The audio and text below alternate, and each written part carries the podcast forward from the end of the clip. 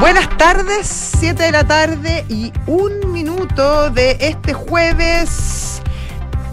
Jueves, jueves, jueves 13. Jueves 13 de. ¿Por qué se ríe? Jueves 13 de julio de 2023. Nada personal, Radio Duna. ¿Cómo estás, Francisco Aravena? Muy bien, Josefina, ¿cómo estás tú? Estoy muy bien, estoy muy bien, estoy muy bien. Eh, Así se te ve. ah, ¿Encuentras tú? Sí, día siempre radiante. regio. Hoy día medio regio. Con. Es que sabes que el eh, ¿Mm? No siempre, hay días que me da peso. es que es que el- la radio revitaliza. Sí, Y como hoy día he hecho mucha radio, Oh, qué he hecho radio Estás muy revitalizada. sí, estoy revitalizada. como un loop en el que uno entra. Es Claro. como la gente que, que se pone más interesante cuando hace ejercicio, para uno es como eso. Eh, o ¿ah? cuando... El músculo radial. Ah, Oye, y dicen que... los- endorfina radial. Dicen, dicen que, dicen que, ah, que los músculos tienen memoria. ¿Tú crees que es verdad? Los mu- al- de- después se ponen medio, medio olvidadizos, pero Pero ¿sabes qué? Pero ¿sabes? No, yo a medida que uno envejece, una- no se acuerdan tanto. Tú pero sabes que he- vuelto al gimnasio este último tiempo. Épale. He vuelto Mira al no. gimnasio. Mira cómo la tira ahí como. La estoy contando algunas, ¿no? tirando algunas Ok. pildoritas. Ah, bueno, volví al gimnasio. ¿Qué? Em, y yo creo, fíjate, que los músculos son bastante agradecidos y tienen memoria. Yo fui muy deportista de joven. Y después Ah, pasé, un peri- pasé, pasé un periodo más bien no tan deportista. Introspectivo, más dedicado a, a, eh, a un trabajo más intelectual que físico, te diría yo. claro. ¿Ah? Cuyos frutos estamos disfrutando todos Claro. en esta, No, en esta oye, instancia de tu de dulce y a gras, como toda Claro. la vida. Claro. Y bueno, eh, eh, decidí volver al gimnasio. Y yo te voy a decir que bien agradecido mis músculos. Sí, Bien no, no, es verdad. Es bien verdad. agradecido. Y harta memoria, fíjate. Es esta etapa en la vida en que hay que invertir en, el, en, el, en la estructura básica Sí, para luego retomar cada cierto rato. exactamente. Y la verdad que... Al Quique, que es joven, yo le doy ese consejo. Oye, y importante eh, fortalecer los músculos porque ahora la gente dura mucho. No, bueno, Alguna se- gente, sí. bueno, siempre hay posibilidad. Oh, ya. No, no, digo No, que hay, hay gente que envejece mejor que otra, pues. Sí, Hay bueno, gente que llega toda. Hoy día estuve. eh, Voy a mandar un saludo a los abuelitos. Hoy día estuve en el Instituto Geriátrico de Chile. ¿Por qué fuiste para allá? Porque ah, medicina preventiva. no, no, estuve haciendo una entrevista. Estuve ¿Ya? haciendo una entrevista muy. Eh, o sea, una persona muy interesante y. mm, y nada, pues. y que eh, vive en el geriátrico. No, no, que atiende ahí. es un ya, psiquiatra. Ya, ya, ya, ya. Sí, y mm, me acordé, pues. Hay gente, entonces ahí la Bueno, hay de todo, ahí tú ves gente con mejor estado físico que otra, pero lo que Exacto. yo digo que es muy importante fortalecer los músculos porque efectivamente vamos a vivir probablemente, se ha, se ha extendido la expectativa de vida y hay que, mm, hay que durar bien. Hay que llegar bien. Sí, hay sí, que llegar verdad, bien. Es Sí. Así que eso, quien llegó bien, Linda reflexión de. Sí, bueno, si uno- eh, uno de repente- Men sana incorpore sano. claro, uno de repente manda mensaje a, a- a- a nuestro público. Claro. Y nos debemos a ellos. Es buena la. mm, Esa cosa radial del consejo. Del consejo. Ah, el consejo. Esa cosa eh, La cercana. cosa como de. de, mm, el fin de semana, de hecho, estuve en, en la sexta región. Ya, del Libertador Bernardo Le- Higgins. claro, y. me di, un, me di un, un paseo, un zapping radial. Ya, por las radios locales. Sí, por las radios locales. Pero, pero en, en- Que yo desde tu que transmisor. puede ser una no es que fuiste, laboral. no es en que mi- fuiste a recorrer eh, físicamente las radios. No, no, estuve allá. No, no, a las a las radios no, po. No, estuve no, mientras manejaba. Ya, ya. ¿Y qué te pareció? ¿Cuál fue tu diagnóstico? Eh, A mí me gusta la radio local, te voy a sí, decir. po, sí, sí. No, pero ahí uno ve que hay como cosas. de- eh, todo es local, pues desde el avisador, Sí. la ferretería, la farmacia, eh, a como el contacto que se hace, cómo se, cómo se comentan las cosas. Igual hay un tono, ¿ah? hay un tono que, que Sí, es como animadito. Sí, sí, ¿ah? sí, sí, sí, es verdad. Eso. seguimos acompañando en la mañana. Se mandan mensajes. eh, ¿Y sabes qué? ¿Ah? Se conoce mucho la gente, se conoce mucho más que en Santiago. Bueno, la radio, la radio comunal, ya más, Mm. más local, Ya comunal, estamos, ya estamos yendo a la comunitaria, célula. es, eh, es un gran factor de integración eh, social y de servicios. Exactamente. Como lo primero que tienes que hacer, si es que va, que necesitas hacer una obra comunitaria, una radio. Tú sabes que va a haber más radio ahora, ¿Por qué? porque se van a liberar ah, frecuencias. la... Sí. Se van a liberar frecuencias por 5G, ¿o no? eh, no, por eh, porque la viene el apagón analógico de la televisión. Ya. Y eso va a liberar una, Espectro. una parte importante del espectro radiomagnético, eléctrico, no sé cómo, no, estoy engrupiendo. Es del espectro. Del espectro, digamos. Del Dejémoslo ahí espectro. y estamos súper bien. Sí. Eh, entonces se especula que eh, se puede destinar, eh, porque ya se hizo una, voy a decir una quitada, no es una quitada, pero ya se restringió, no sé si te acuerdas hace algunos Sí. años que ciertas radios, eh, de hecho una que pertenecía a nuestro grupo cuando éramos un grupo, eh, tuvimos que moverla de frecuencia Exactamente. porque eh, el extremo, si se quiere, hacia la derecha del dial, había una radio, ¿cuál era la radio que decía a la derecha del dial? ¿Armonía? No. No me acuerdo. No Eh, sé. que era la última, la última. a la derecha del dial, Esa, claro. esa se corrieron porque en el fondo esa última frecuencia se Tuvieron que cambiar el que- slogan. quedaron a. No, esa radio ya no existía. Nina, Radio Nina, Nina. me acuerdo Radio Radio Nina. Nina. Me acuerdo que era como romántica. Sí, Sí. era ese, de ese corte. Nina. Y, eh, y bueno, entonces es, es- y fue para destinar esa frecuencia a radios eh, comunitarias, como en ese, en ese En espectro. ese espectro. Me parece fantástico. ¿Ah? Tú, uno ama la radio. Bueno, podemos hablar largamente de la radio, pero Uf, vamos a hablar de otros ¿cuánto temas. No se preocupen. tienes? No se vayan. No se vayan. Em, Espérate, lo último. La radio acompaña. ¿De qué, ¿De qué campaña era esa? radio acompaña Colo Colo. Era un eslogan de Radio Pudahuel. Pudahuel. Salud, saludos, Saludos a nuestros Radio amigos de Radio Pudahuel. Pudahuel, a Pablito Aguilera. Sí, Pablito pues. Aguilera. Muy bueno, Pablito Aguilera. A mí me cae muy bien Pablito Aguilera. Sí. El padre de la ministra de Educación. Por De salud, Ah, de salud. No, el ministro de Educación es hombre, se llama. Sí. Ministro Ávila, que ha pasado por algunos momentos. Oye, eh, bueno, se me olvidó lo que iba a decir. Que, que lo llegó muy bien, él Ah, iba a que hacer llegó. un pase Ah, sí, perfecto y yo te súper bien y me- y es que- Sí. Claro, quien llegó muy bien. Quien llegó muy bien a las Europas eh, fue el presidente de la República, Gabriel Boric. Llegó a España donde va a ser recibido por el, rey de España, que ya lo hablamos largamente hace unos días, y también por el presidente, por Pedro Sánchez, eh, quien, recordemos, está en la mitad de su campaña para reelegirse, eh, en una campaña que está bien, bien reñida. Eh, nos contaba el otro día Juan Pablo Iglesias, ¿te acuerdas tú? Claro. Eh, y ahí obviamente se le ha consultado respecto 23 a de las julio la- claro, la el 23 de julio en- las elecciones.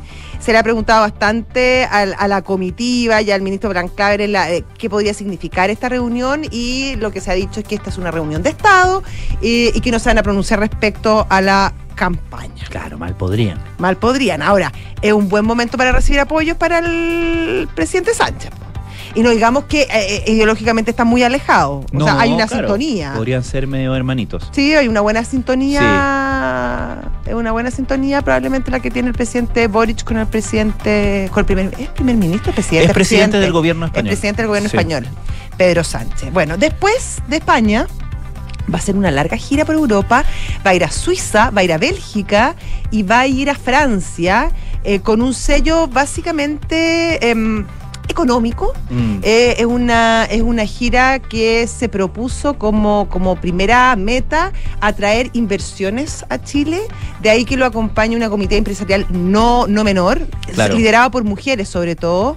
Eh, va a estar la presidenta de la SOFOFA, eh, mira. sí, también la vicepresidenta de la CMPC, la presidenta de las pymes, que también es mujer.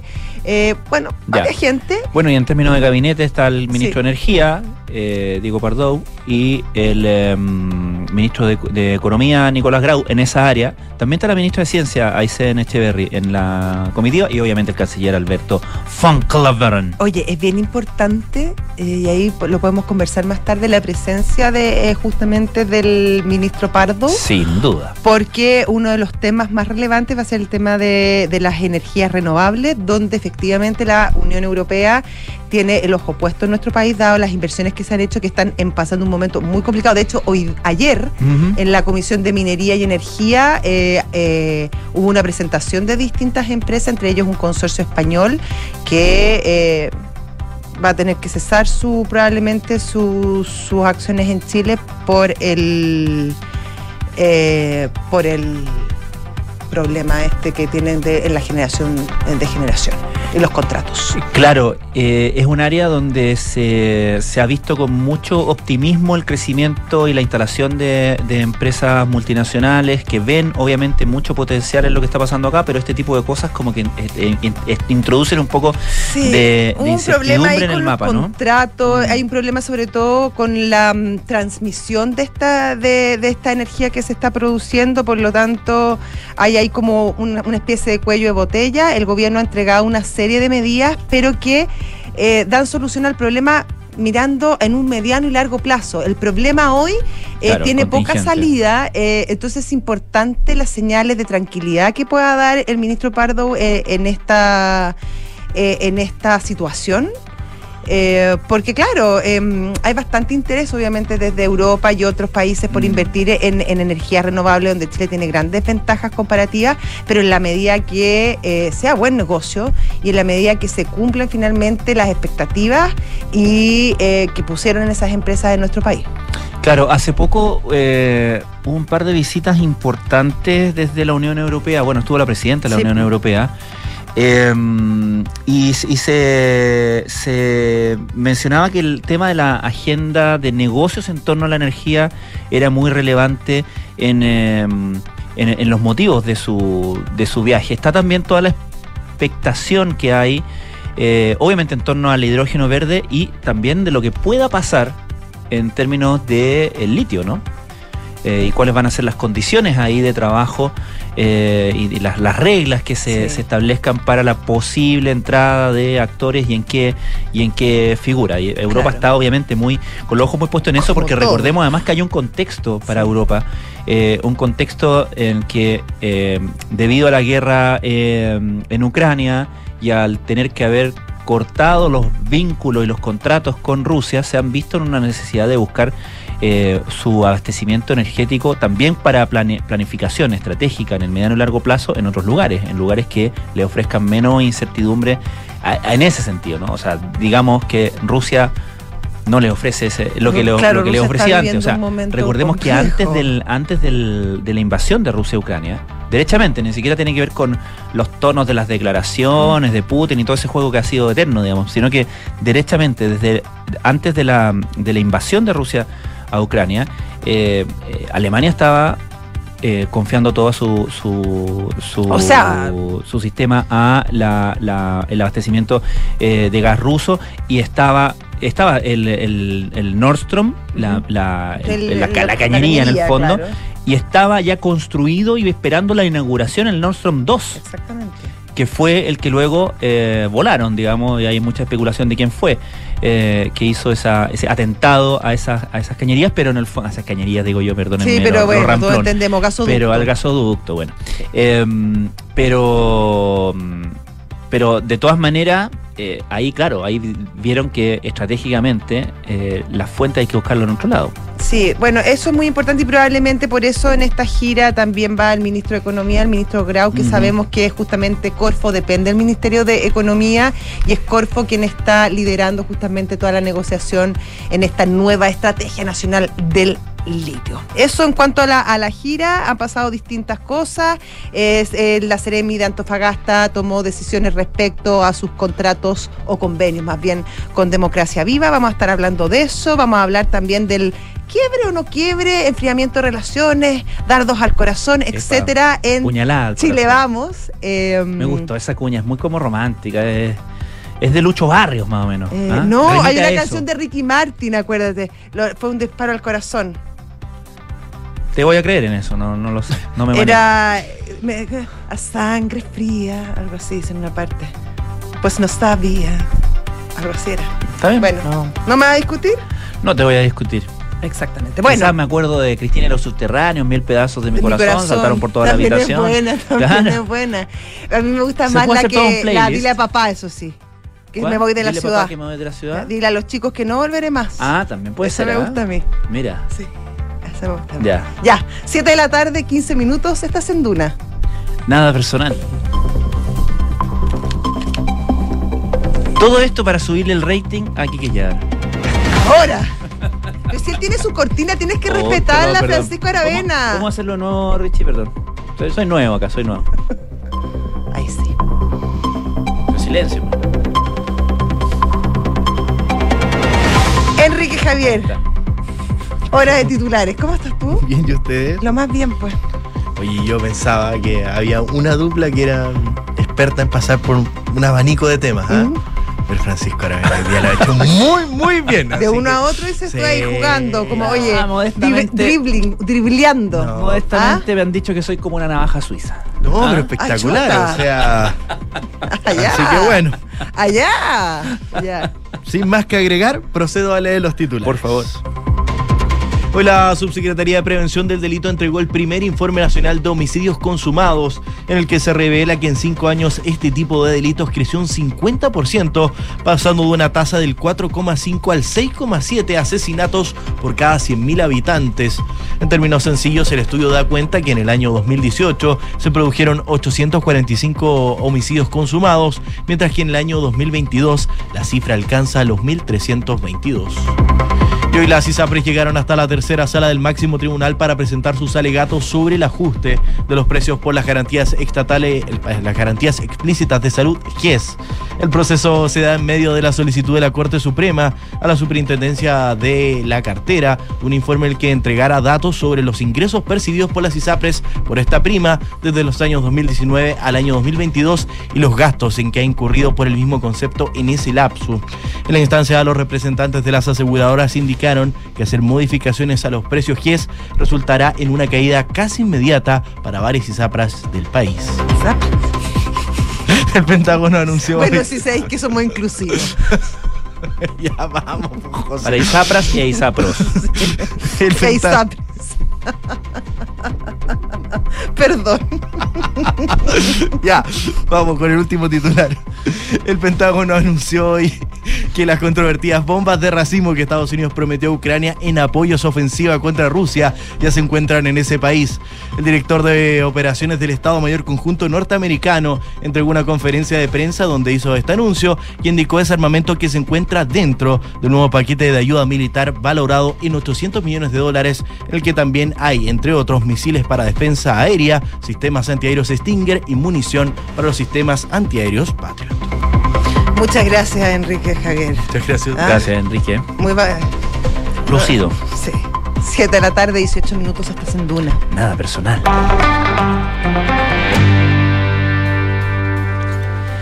Bien, em, vamos al tema de, de Chile, ¿vamos o aún no?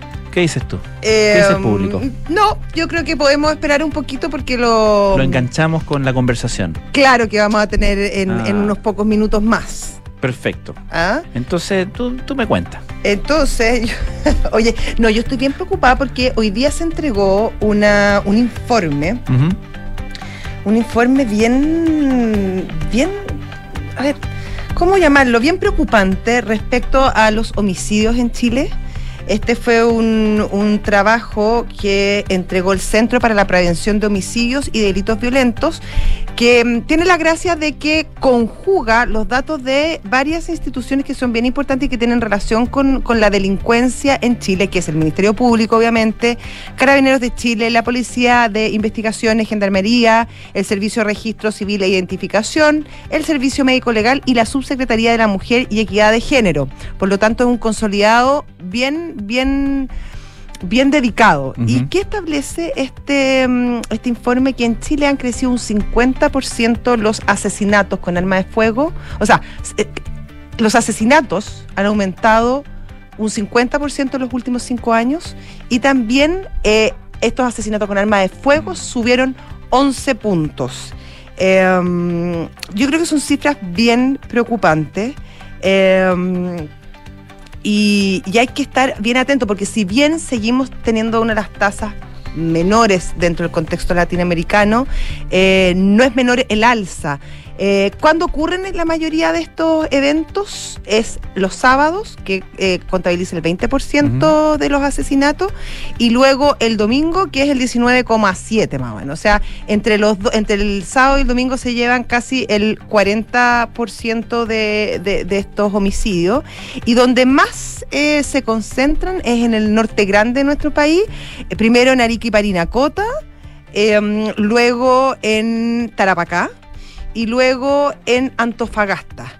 donde menos se producen este tipo de, de crímenes es en Magallanes. Mm. Eh, probablemente eh, esta situación tiene que ver también con la forma en que... en que se, come- es- en que se ha ido en el fondo mutando el Sí. tipo de asesinatos en nuestro país y, y muchos también miran a, a la entrada de ciertas bandas desde el extranjero, eh, bandas ilegales por supuesto, de, Sí. de inmigración ilegal y, y la, y la responsabilidad que podrían tener este tipo de bandas en la consumición de este tipo de delitos. Hay un dato que, que- que también es súper relevante respecto a lo que estás comentando, que es eh, los contextos en los que ocurren los homicidios, porque este mismo informe dice que hay una predominancia de los, de los homicidios asociados a delitos eh, y o grupos organizados, en un 38,4%. Y en segundo lugar está el contexto interpersonal. Bueno, hace tiempo que, eh, tiempo te digo, hace ya más de un par de años, eh, que los fiscales vienen advirtiendo porque han visto cómo eh, lo- los eh, asesinatos cometidos por sujetos conocidos, en, el fondo, que, se enti- se- es que, que es fácil llegar a quien, quien cometió el crimen porque fue en el contexto de una riña, una, una, una eh, venganza personal, etcétera, etcétera. Eh, eso era la gran mayoría de los homicidios hasta hace, hasta hace poco en, en el país. Y luego empezaron esto eh, empezaron a crecer, digamos, estos homicidios que no es fácil porque no hay, no hay conexión entre el, el- el atacante y la víctima, eh, y eso eh, ya es, ma- es un patrón que corresponde más a los grupos organizados eh, criminales, y obviamente que estamos hablando de, una, de un panorama muchísimo más preocupante. Claro, me imagino, me imagino que este insumo es realmente importante y que debe ser mirado con atención por las autoridades para establecer medidas justamente para prevenir estos hechos y obviamente yo creo que también para atacarlos de una nueva manera. Me imagino que una nueva forma de cometer este tipo de, de crímenes exige también una nueva forma de abarcarlos, de mirarlos y de prevenirlos, es de esperar que, bueno, eh, hay harto trabajo en esa línea y obviamente se ha establecido como prioridad número uno del gobierno y también de- de la- del Congreso, eh, que se ha fijado una meta bastante ambiciosa en términos de seguridad. Siete de la tarde, 23 minutos, estás en Duna. Nada personal. Ya está nuestro entrevistado en línea. Eh, Francisco, ¿quieres presentarlo tú? Eh, sí, por supuesto, estamos con eh, Luciano Cruzco, que es uno de los fundadores de un partido que está en el ojo del huracán.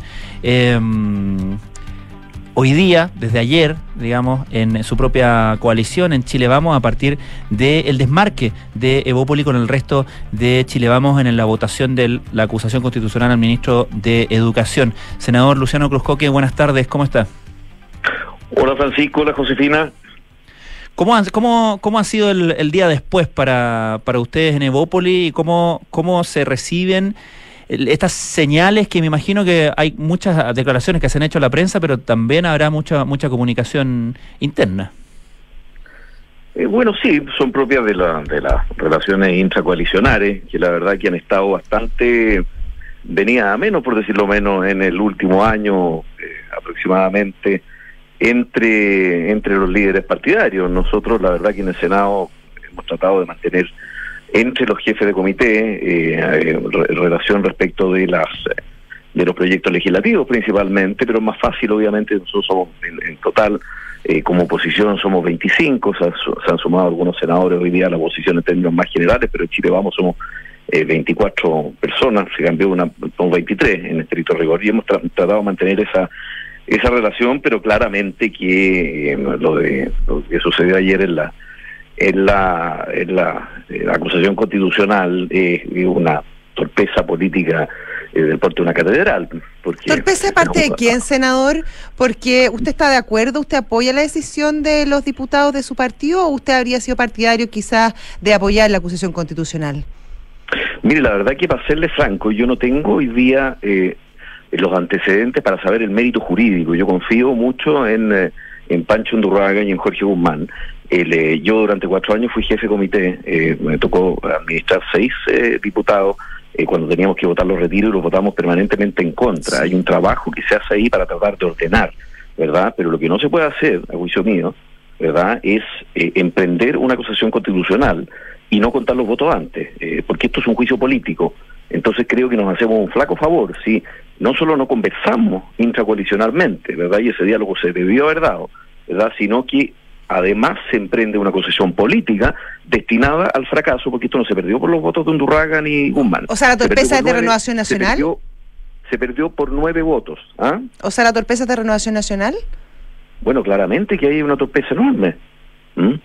Sí, había, eh, había, a propósito, cita una nota hoy día de, la tercera, eh, cita una primera molestia relacionada con esto eh, por parte de la bancada de Bópoli, que es cuando eh, se, ellos atribuyen que se hace firmar a, un, a, Matheson, el diputado Christian Matheson, que es independiente, pero que está en la bancada de Bópoli, que aparece firmando la presentación de la acusación constitucional cuando se presenta el 19 de junio, y ahí, a partir de ahí, hay una, hay una, una acusación como de, de, un proceder no correcto entre, entre la coalición en torno a la, a la propia acusación.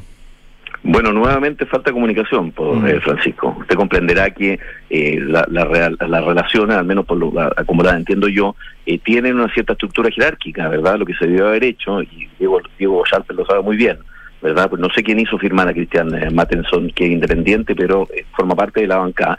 Se llevan a través de los jefes de comité, de los jefes de bancada. En este caso, se debió haber hablado con, Francisco Undurraga. Pero más allá de endirgarle la, responsabilidad a alguien en, particular, ¿verdad? La, la verdad que la, es el récord de la desatención y un verdadero abandono de, de deberes políticos, regalarle un triunfo a un gobierno asolado por la corrupción y no haberse juntado en más de un año a o tomar calculadora y contar los votos que se, que se tienen o no se tienen, ¿verdad? Sobre todo si se, lo que se pretende es eh, ser alternativa de gobierno.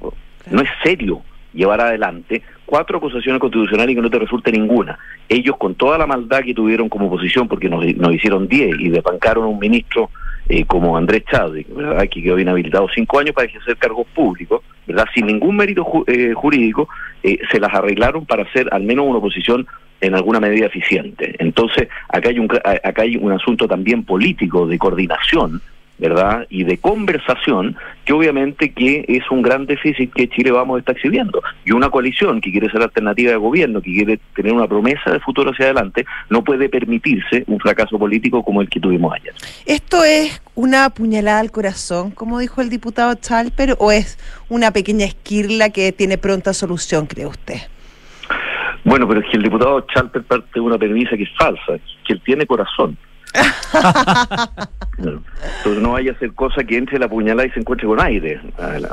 Ah, pero fuertes declaraciones, no, no, no, Yo le tengo cariño, a Diego, pero creo que, mire, en estos momentos medios álgidos eh, y apasionados, porque la verdad que está, mire, acá eh, hay gente que tira esta frase para el bronce de repente y después tiene que echar dos, dos pasos atrás, porque la verdad que son momentos emocionales, son momentos álgidos, pero lo que sí tenemos que comenzar a trabajar de manera seria, de manera un poquito más coordinada, es ver cómo generamos nosotros los, los diálogos internos. Nosotros siempre tuvimos, y a mí me tocó estar durante mucho tiempo en las directivas de mi partido, del cual soy además fundador, yo soy fundador además de Chile Vamos, de las 40 personas que fundamos Chile Vamos, mi firma está ahí.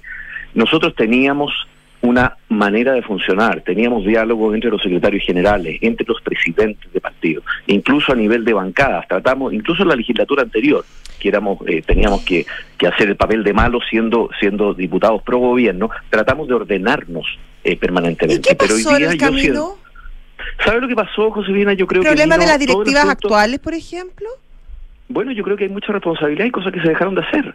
yo creo que desde por ejemplo, nosotros desde el, desde el triunfo del rechazo, que siento yo que cambió tectónicamente eh, toda la geografía política del país, ¿ah? eh, Chile Vamos debió haber tendido con mucho más fuerza eh, puentes para tratar de hacerse de esa mayoría, que es una mayoría que finalmente le dijo no a los intentos refundacionales de Chile, una mayoría que cree en, en, en la economía libre, en el imperio de la ley, en que el país puede progresar y a la vez también eh, tratar de salvar las diferencias eh, que hay, tener programas sociales, etcétera. Y eso fue básicamente una respuesta que yo creo que políticamente mm, se debió haber eh, tendido puentes con mucho mayor fuerza, pero aparentemente nos atrapamos finalmente en tratar de sacar adelante el segundo diálogo constitucional y creo que no hubo capacidad política para generar finalmente esos puentes y poder aspirar a ser mayoría social y aspirar a ser una alternativa de gobierno en tres años más. Con este desorden usted comprenderá que la verdad que eh, eh, se, se, ve difícil poder promover algún tipo de liderazgo. Y hoy día, lamentablemente, en Chile Vamos no tenemos un liderazgo que nos aúne, como ocurrió en su momento con el presidente Piñera en sus dos eh, eh, postulaciones anteriores. Era gracias a él, básicamente, que se funda eh, Chile Vamos y se mantiene más o menos funcionando, y a la voluntad, precisamente a la ambición de tratar de ser alternativa de cambio, alternativa de gobierno. Senador, hacia... la verdad que estamos carentes de ese liderazgo. Mm. Senador, ¿hacia dónde tienen que tenderse esos puentes? Porque eh, una de las cosas que, se sacan en limpio de la, de la acusación constitucional y todo lo que pasó, eh, incluso en el mensaje público de la acusación constitucional, eh, es la instalación de esta idea de que la acusación estaba cruzada por la homofobia o que tenía como una agenda muy centrada, incluso sin, sin caracterizarla de homofóbica, pero estaba centrada en temas que eh, tienen que ver con la agenda, eh, por un lado, para algunos valórico, eh, sexual, que ponía el acento ahí, ¿no? y ahí también uno puede ver un contraste y una, quizás una, una discusión y una tensión dentro de Chile Vamos, que está muy bien representada por, que por un lado por Evópoli y por otro lado probablemente la UDI, que tiene que ver con cuál es la posición de los partidos, cuál es la definición definición como identitaria incluso de los partidos y cómo esas definiciones identitarias eh, pueden convivir dentro de una coalición. Ahí uno entiende que, por ejemplo, para un partido como Evópoli, que nace declarándose como derecha liberal, eh, es incómodo estar asociado a una acusación que... Eh, tan exitosamente, por lo menos hablando en términos comunicacionales, así fue presentada como una acusación homofóbica. Bueno, es que usted tiene toda, toda la razón, Francisco. Sí, acá eh, la verdad que esto es nuevamente falta de diálogo interno eh, político. Evidentemente que ese tema, el gobierno fue muy hábil en ponerlo en esos términos. Eh, obviamente que nosotros no nos van a venir a, a, poner por delante la agenda eh, antidiscriminación, etcétera, porque mire, yo en 2011 siendo ministro me quisieron echar del gobierno porque me declaré partidario del matrimonio homosexual. Hoy día es un debate absolutamente superado porque hoy día es ley. Hoy día tenemos ley antidiscriminación, ley Samudio, ¿verdad? Los derechos de todas las personas, eh, incluso de las disidencias sexuales del, mundo LGTB, Q, etcétera, están bastante eh, protegidas y hoy día creo que hemos, hemos eh, creo yo, en la mayoría de la, de la centro derecha, y creo que en eso Evópolis ha sido un aporte, hemos sido bastante coherentes y congruentes con eso. Incluso la ley, las leyes eh, en esta materia salen principalmente del gobierno Piñera. Entonces creo que nos terminamos confundiendo precisamente por falta de coordinación, por falta de diálogo político, ¿verdad? Y ahí hay una responsabilidad de los liderazgos partidarios y hay una responsabilidad también en tener esas reuniones ex ante, tener coordinaciones como lo debe hacer una, una, una coalición que no aspira a ser amateur, sino que quiere ser alternativa y tiene que ser profesional en la manera en que se hace política, ¿verdad? Acá yo lo que he visto es prácticamente una desafección por los procesos políticos, por lo que es la política, y, y en esto tenemos que ser eh, muy serios. Y claro, lo que dice usted finalmente termina siendo un gol del gobierno. Mire que el gobierno termina al final contratando al mismo ministro que defendió a la, a la ministra Cubillo. Entonces se emprende una, una acusación constitucional sin contar los votos antes, y cosas sentarse hoy día y hasta inteligencia artificial para la planilla de Excel. O sea, habría, habría un abaco por último, pero contar los votos que se tienen, básico. senador, eh, y en esa misma línea, ¿cuán amenazada o cuán tensionada está esta relación dentro de Chile Vamos y su coordinación con el creciente éxito que está teniendo el Partido Republicano y la adhesión ciudadana por parte de la centro derecha hacia las ideas y los candidatos que, que presenta ese partido. Es evidente el éxito que tuvo Republicano en el Consejo Constitucional y me imagino que ahí también hay una duda y una tensión dentro del, de Chile Vamos respecto a cuánto, cuánto a la derecha se mueve el conglomerado. Bueno, no, si tiene razón. El Partido Republicano ha sido tremendamente exitoso y además, obviamente que cuando el país estuvo ante una, ante una propuesta constitucional que era eh, absolutamente descabellada, a mi juicio, ¿verdad? Y que obtuvo además un 62% de rechazo de personas que no eran todas de derecha, pues si nosotros nunca hemos sido ese 62%, no alcanzamos, ¿verdad? Eh, la verdad es que eh, eh, eso hizo que mucha gente dijera, mire, yo me voy al otro extremo para tratar de, equilibrar, pero uno para gobernar y para, para ser mayoría social y política requiere de 50 más 1. Entonces, mi percepción es que hay un mundo de personas ¿verdad? Que se encuentran hoy día en demócratas en amarillos, que perfectamente pueden convencer con, Chile Vamos eh, hasta, hasta la UDI. Y evidentemente que Republicanos quiere tener también su proyecto político que de momento ha resultado ser muy exitoso y nosotros debiéramos conversar con él, pero no el, día, el diálogo no tiene que necesariamente ser coalicionar. Tampoco creo que ellos quieran hacer coalición con, con Chile Vamos, pero si Chile Vamos quiere ampliarse, debiera también incorporar a aquel mundo de personas, ¿verdad?, que se siente de centro o de centro derecha. Ahora, ¿verdad? Y ampliarse hacia allá y tener una conversación. Si, si no tienen por qué ser de coalición los diálogos, pueden ser eh, de, del día de mañana restarse de algunos lugares, tratar de, entender que en un sistema presidencialista como el nuestro hay gobierno y oposición, oficialismo y oposición.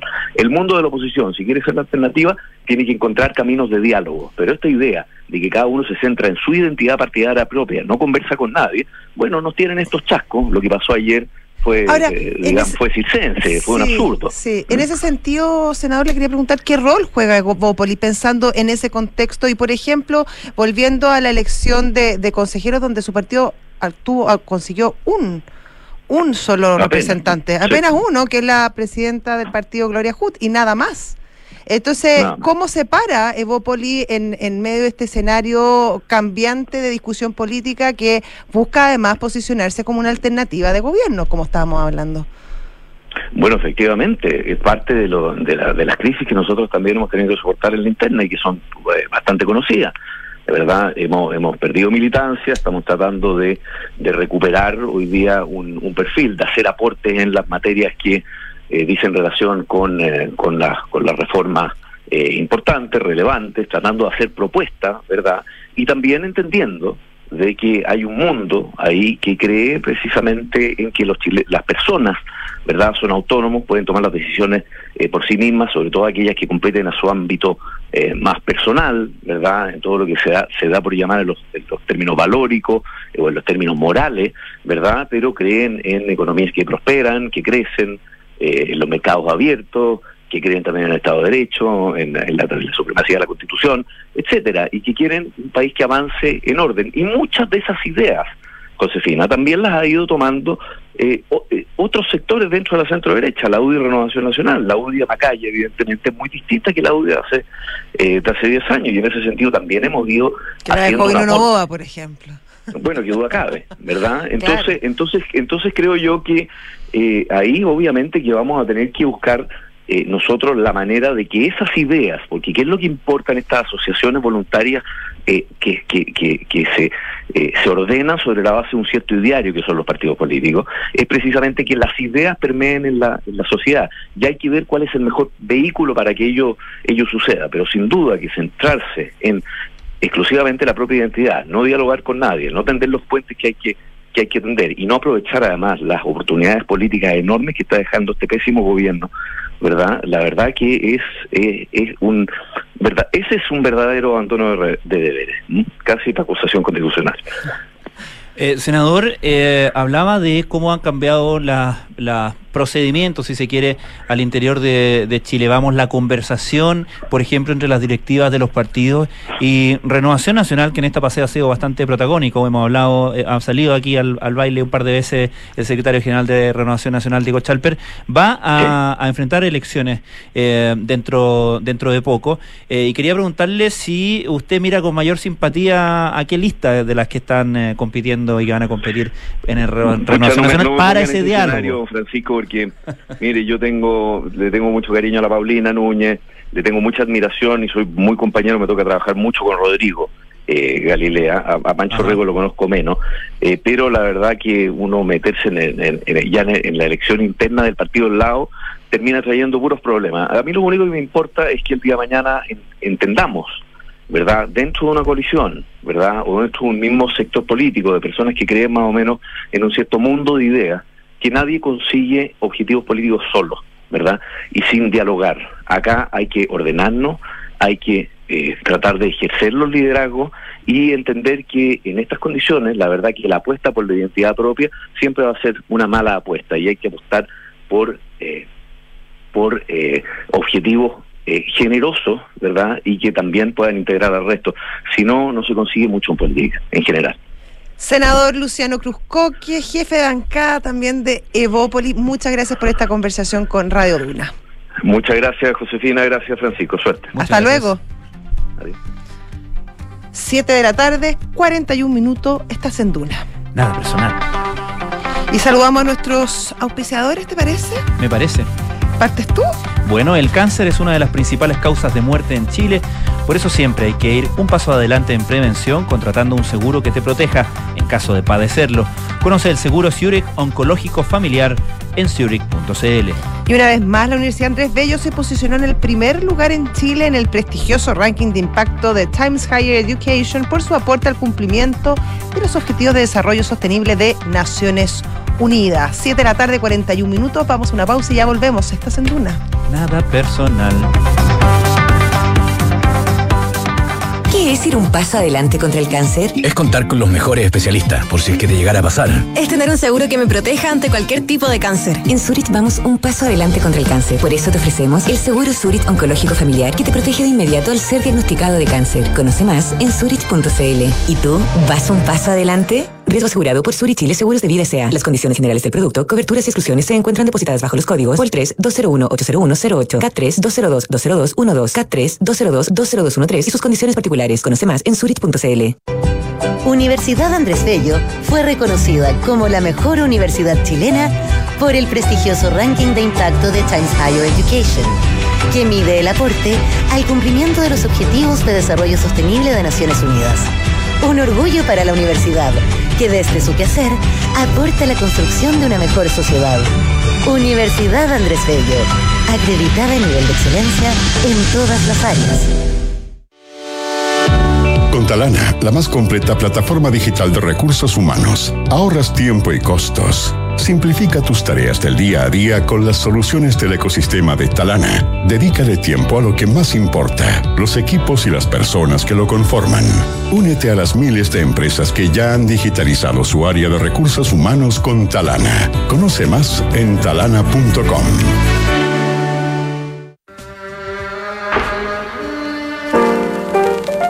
Ungido como el mayor exponente de la psicodelia británica, Pink Floyd entró al estudio en 1967 a grabar su estreno discográfico. Liderado por el carismático Sid Barrett, el cuarteto entregó una de las piezas claves de los años 60, pero el propio Barrett terminaría por dinamitar su carrera con tantos excesos lisérgicos. The Piper at the Gates of Dawn, el debut de Pink Floyd. Esta es la historia que te contaremos hoy desde las 8 y media en un nuevo capítulo de Sintonía Crónica Debut en Duna 89.7.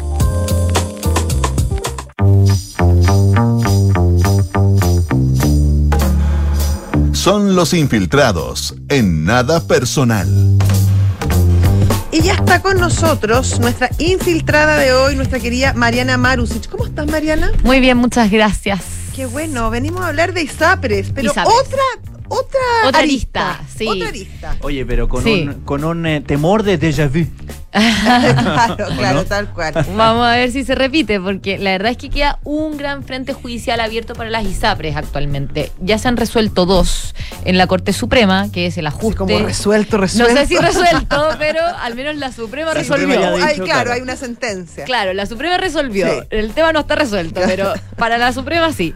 Básicamente, que son los temas de, primero lo hizo con el alza de planes de, de salud que hacen las ISAPRES todos los años y con el tema de la tabla de factores, que es lo que hoy tiene en jaque a la industria y por lo cual el gobierno presentó un proyecto de ley corta al Congreso, el cual todavía no se resuelve y ese es probablemente el tema no resuelto más grande Claro. que hay hoy. Pero hay un tercer frente judicial eh, que tienen las ISAPRES y del cual no habían hecho alegatos. Se trata del el ajuste del precio GES que hacen cada tres años la ISAPRES, que el último fue ahora el año pasado, en octubre, y por el cual, eh, una vez más, se presentaron muchos recursos de protección ante las Cortes de Apelaciones del país. Estos escalaron a la Suprema y ahora le toca a la Suprema fallar. Eso fue lo que fueron a alegar hoy las ISAPRES. eh, o sea, ahora la Suprema queda lista para redactar el fallo, para, para acordar algo primero y después redactarlo. ¿Tenemos fecha para eso? No hay fecha, eh, solo especulaciones, porque con la Suprema uno nunca, o sea, con la- el Poder Judicial uno nunca Sí. puede saber cuánto se demora en realidad en dictar algún fallo, pero podría, o sea, este año. Evidentemente, Esperemos, todos lo esperan julio, este año. Un par de meses como para pensarlo. Sí, pero de aquí a septiembre ya más o menos de, podría estar es- especu- espe- pura espe- especulación en todo ya, caso. perfecto. Eh, y básicamente los alegatos, bueno, primero lo- le- los abogados que acudieron en representación de los afiliados fueron a argumentar que la ley señala que las ISAPRES libremente pueden determinar la, la- la prima GES que fijen, pero lo que también señala la ley es que no puede ser muy distinta de la prima universal. La prima universal es la prima que fija el Ministerio de Hacienda, básicamente, cuando tiene que hacer el presupuesto y decir cuánta plata va a, las distintas reparticiones, fija una prima universal, que es lo que se calcula más o menos en promedio que se debería gastar eh, por afiliado por GES. Eh, y esa prima es de 4 UFs anuales. Eh, entonces ellos dicen cómo, por ejemplo, en el caso de mi representada, eh, ahora subió la prima GES y subió desde algo así como 7 UF a 16 UF. O sea, Claro. eso es significativamente mayor a las 4 UF anuales que tiene de prima universal eh, según se fi- fijó Hacienda. Lo que argumentaron las ISAPRES, en cambio, es básicamente la prima mm, universal en realidad no cubre todo el precio, lo- lo- todo lo que paga el Estado por GES. Porque eso es, una- un, una- un diferencial. hay un diferencial de costos indirectos por GES. O sea, ellos dicen ya, los costos directos de la consulta médica, por ejemplo. El pero- tratamiento. el tratamiento, pero, pero no, por ejemplo, eh, los medicamentos o, o los gastos por administración también que genera La todo esto. secretaria, la gasa. Y además dijeron, claro, esto, eh, si uno ve, FONASA tiene listas de espera. Nosotros no podemos tener listas de espera. Entonces, hay, y, hay, y hay gente que muere por esas listas de espera y por tener un precio, una prima universal de ese valor en vez de lo que realmente vale, que es esto otro. Básicamente, esos fueron algunos de los argumentos que se dieron. En el fondo, lo que ellos sostienen, de alguna manera, si te entiendo bien, es que las ISAPRES de algún modo están subsidiando al GES No, o sea, no necesariamente en esto, en este, en este diferencial. Básicamente el diferencial es porque ellos dicen que eso es lo que cuesta realmente. Pero eso pero lo están poniendo ellos de su de su bolsillo, ¿o no? O se No. los, no, pues se lo están cobrando a los Claro, lo cobran a los afiliados. Perfecto, ya entendí. Porque el, el valor que paga una persona en su ISAPRE se comprende dos cosas. Uno, el precio base del plan multiplicado por la tabla de factores, Sí. que ya lo hemos hablado bastante. Sí. Y, eso, y a eso se suma el precio GES, que es un monto fijo para todos los afiliados y que eso puede cambiar cada tres años solamente. Salvo que haya un ajuste importante en, en, no sé, las patologías que cubre el GES o cosas de ese estilo antes de tiempo, pero eso no suele ocurrir. Eh, entonces, justamente ese tercer año llegó el año pasado y muchas ISAPRES lo que hicieron fue subir, no todas, pero algunas ISAPRES lo que hicieron fue decir, bueno, estamos con pérdidas, no podemos ajustar los planes como quisiéramos porque ahora eso hay un límite que se puede ajustar. Eh, si no ajusto el precio GES más de lo que debería para cubrir el GES de cada afiliado, entonces no me da para financiar todas las otras prestaciones. Y de hecho, así mismo lo dijeron algunas ISAPRE, no nos da eh, con lo que estamos cobrando hoy, entonces tenemos que cobrarlo por GES. Eso fue lo que dijeron algunas ISAPRES, otras dijeron no, yo estoy cobrando lo que es lo que a mí me corresponde para pagar en promedio el, el GES y en realidad no, no deberían decirme que, que baje este monto. Y otros dijeron, bueno, eh, yo subí, fui la que menos subí, así que si quiere el regulador me puede verificar, tal como lo hace con, con, con- porque la Suprema recordemos que para el alza de, de- de planes de salud lo que dijo fue, no, vuelva todo atrás y usted, superintendencia, tiene que verificar que la alza Claro. sea la que corresponde que anunció la ISAPRE. Entonces acá algunas ISAPRE igual decían, si quieren me verifican, yo no tengo ningún problema porque esto es lo que vale eh, el GES por promedio por afiliado.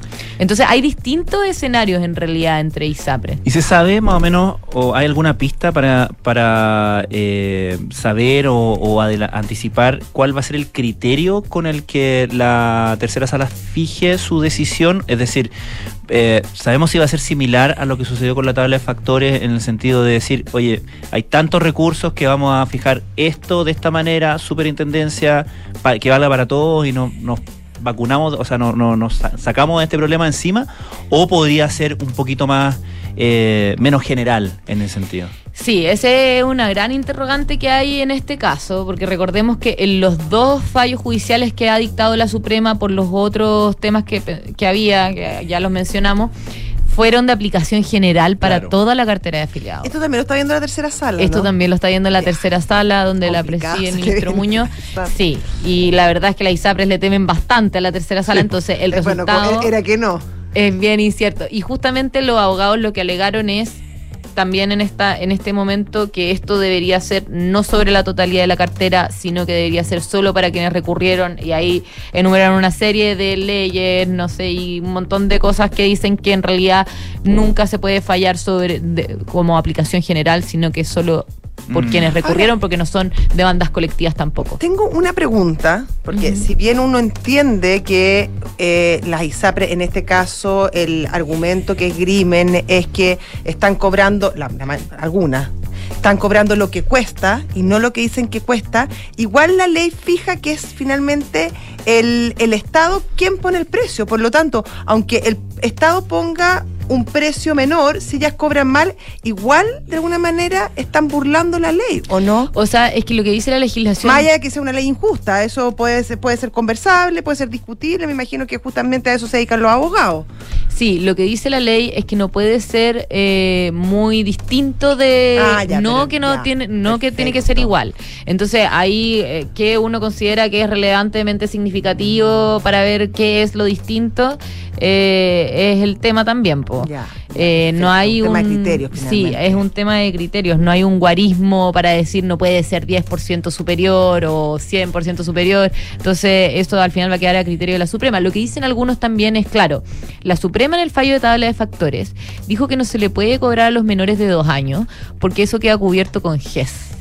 Entonces ahí también hay un argumento adicional para decir, claro, eh, los, eh, acá también tenemos que incluir a los menores de dos años, digamos, acá se cubre todo, todas las atenciones de los menores de dos años con GES. Claro, los Entonces, incisionales. Claro, entonces, bueno, hay, hay distintos argumentos, pero, pero sí, uno de los temas, ah, volviendo a lo que, a lo que mencionabas, Pancho, es qué va a pasar ahora con eh, la, la Suprema, si va a fallar sobre Claro. toda la cartera o no. Y eh, lo que dijo en su momento la ex vocera de la Corte Suprema, Ángela Vivanco, eh, cuando fallaron los otros dos temas, era que ellos estaban haciendo esto justamente y le estaban mandando un papelito básicamente a todas las cortes diciendo yo ya fallé así y eh, Claro. voy a volver a fallar así si me siguen mandando caso, digamos. O sea, esto es así y punto. Eh, y eso era justamente para terminar con la judicialización. Entonces, Exacto. la Suprema ha dicho que quiere terminar con la judicialización, judicialización de las ISAPRES, que le ha generado muchos problemas en, en el fondo, porque eh, llegan miles y miles y cientos de miles de causas todos los años que llenan los tribunales y, a- y ellos ya le habían dicho muchas veces al Congreso, a- al Ejecutivo, que querían que esto se resolviera de alguna forma para que dejen de, de, de atorar, digamos, lo- los tribunales o de tener tantas causas. Eh, y eso finalmente no se resolvió y por eso ellos decidieron hacer esto en, en el fondo. Ahora, dada la polémica que ha generado ahora, sobre todo el último fallo, hay que ver si es que siguen manteniendo ese mismo criterio o no. Eh, algunos eh, desde las ISAPRES piensan que, dado que en 2019 se falló solo sobre quienes demandaron y no sobre la totalidad de la cartera, y como no ha habido nuevas leyes, como sí ocurrió eh, respecto del alza de planes de salud, donde se publicó una ley de, entre medio, o eh, no hay tampoco un pronunciamiento del Tribunal Constitucional, como en la tabla de factores, debería fallarse solo sobre casos particulares, pero la verdad es que hasta ahora eh, la Suprema no, no, ha, no ha dado indicios sobre, sobre nada de eso, no puede darlos tampoco y vamos a tener que esperar nomás el fallo para ver cómo va, cómo va a ser, si sobre todo o no. Ahora mencionabas que eh, algunas de, la- de las diferentes argumentos que hicieron eh, las diferentes ISAPRE en su argumentación, en su, en su eh, digamos, argumentación ante la, ante la Suprema, ¿hay una posición común fijada por la Asociación de ISAPRE? Eh, no sobre este tema no se han pronunciado eh, y la verdad es que estos son temas que más ellos los dejan que los resuelvan en, en la Suprema y si ya escala mucho el tema después del fallo, recién se pronuncia el gremio, la verdad. Es que Eh, en el otro tema tampoco han actuado muy, muy en grupo, digamos.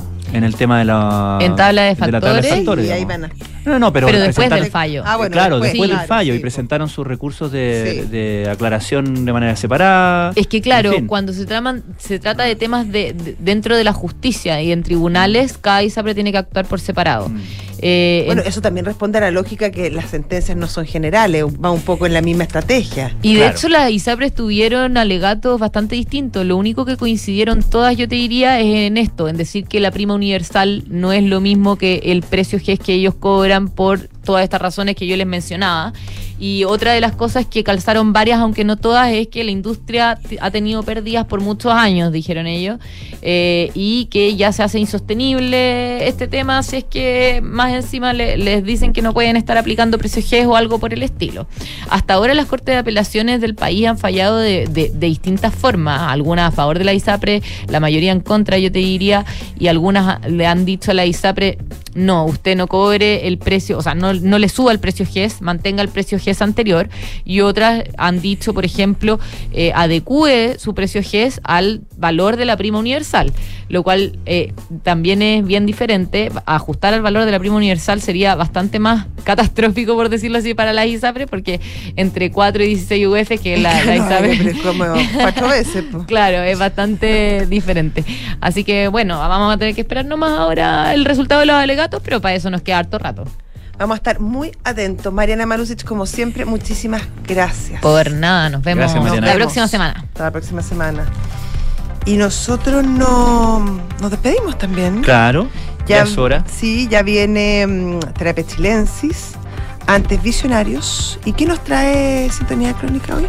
Sintonía crónica debut. ¿Sí? Ah, mira, ¿Quién debuta hoy día? Yo te digo al tiro. ¿Ah? ¿Es debut y despedida? Un- no sé si te suena. A ver, un chiquillo. Pink Floyd. Ah, mira tú.